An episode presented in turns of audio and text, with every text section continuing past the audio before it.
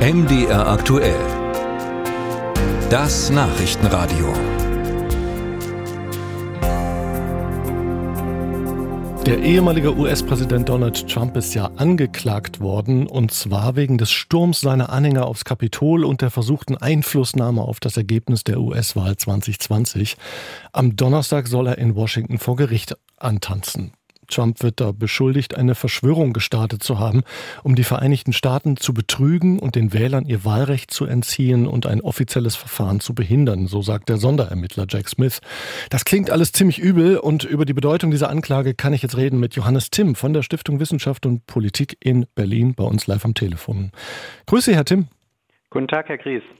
Die Anklage sagt ja, Trump habe trotz besseren Wissens falsche Behauptungen über die Wahl verbreitet, die Aufstellung falscher Wahlleute vorbereitet, staatliche Stellen missbraucht und Vizepräsident Mike Pence instrumentalisiert.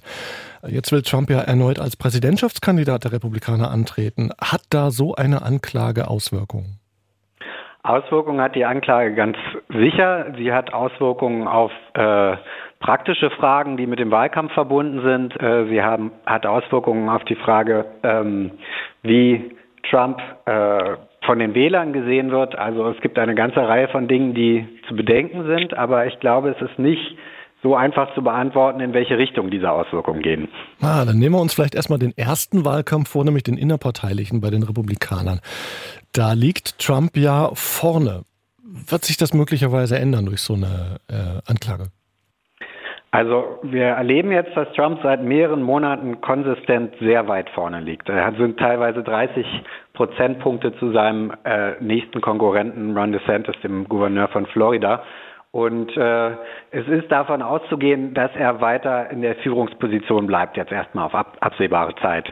Ähm, es gibt einen harten Kern von Anhängern von Donald Trump, für die wird sich das jetzt nicht auswirken, diese neue Anklage, beziehungsweise sie interpretieren die Anklage als politisch motiviert und äh, das schweißt sie eher noch weiter zusammen und führt dazu, dass sie noch stärker loyal zu Trump sind. Man muss aber auch klar sagen, dass das nicht die einzige Gruppe innerhalb der Republikaner ist, diese wirklich loyalen Trump-Anhänger, die praktisch durch nichts davon abzubringen sind.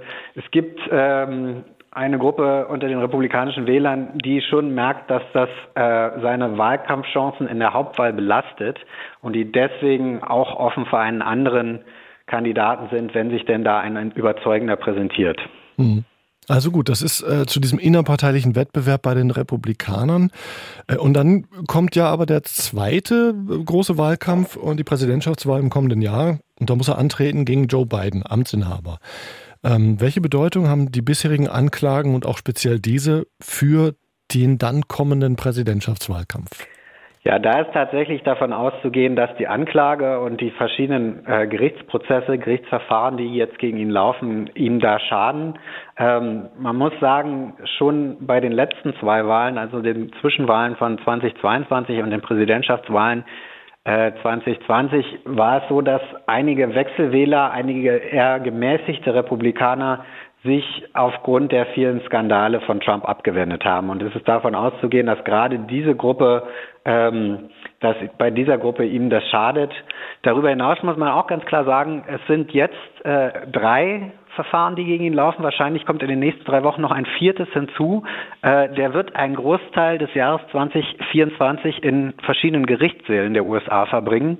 Und das schränkt natürlich auch seine Fähigkeit, Wahlkampf zu führen, Wahlkampfveranstaltungen abzuhalten, empfindlich ein. Ja. Gut, Trump hat ja bei den letzten Wahlen, Sie haben auch gerade die Zwischenwahlen angesprochen, ja ohnehin viel verloren. Äh, sogar wichtige Swing States gingen verloren für die Republikaner. Ähm, wie wichtig schätzen Sie ein, ist denn vielleicht auch diese Einsicht bei den Republikanern, dass Trump für die Gesamtheit der Bevölkerung eher eine Belastung ist? Ja, ich glaube tatsächlich, dass das der entscheidende Punkt ist. Also wir sehen im Moment bei den Vorwahlen, bei den Umfragen zu den Vorwahlen tatsächlich keine Anzeichen dafür, dass sich äh, Wählerinnen und Wähler von Trump abwenden. Also er führt mit über 50 Prozent, also äh, er hat über 50 Prozent, er hat mehr als 30 Prozentpunkte mehr als Ron DeSantis und die anderen Kandidaten sind alle im einstelligen Bereich und die trauen sich ja auch nicht äh, wirklich Trump zu kritisieren oder anzugreifen weil sein Rückhalt unter den republikanischen Wählerinnen und Wählern so stark ist. Ich glaube tatsächlich, dass die eine Chance ist, wie sich ein anderer Republikaner gegen ihn durchsetzen kann im Vorwahlkampf, genau in diesem Punkt ist, zu sagen, naja, ihr wollt doch, dass wir die Wahlen hinterher gegen Joe Biden gewinnen, wollen wir nicht einen Kandidaten aufstellen, dessen Chancen, das zu erreichen, besser sind als Donald Trump. Und das könnte ich mir vorstellen, dass dieser Druck äh, dann doch äh, im Laufe dieses Jahres, bis es zu den ersten tatsächlich Vorwahlentscheidungen im Januar 2023 kommt, noch etwas zunimmt. Aber eine Prognose, ob es sozusagen jemanden tatsächlich gelingt, Trump zu überholen und selbst zum Kandidaten der Republikaner zu werden, die wage ich im Moment nicht. Das ist äh, die Einschätzung von Johannes Timm, USA-Experte der Stiftung Wissenschaft und Politik, der all das in Nordamerika, in den USA da aufmerksam beobachtet. Herr Timm, danke für Ihre Zeit. Sehr gerne.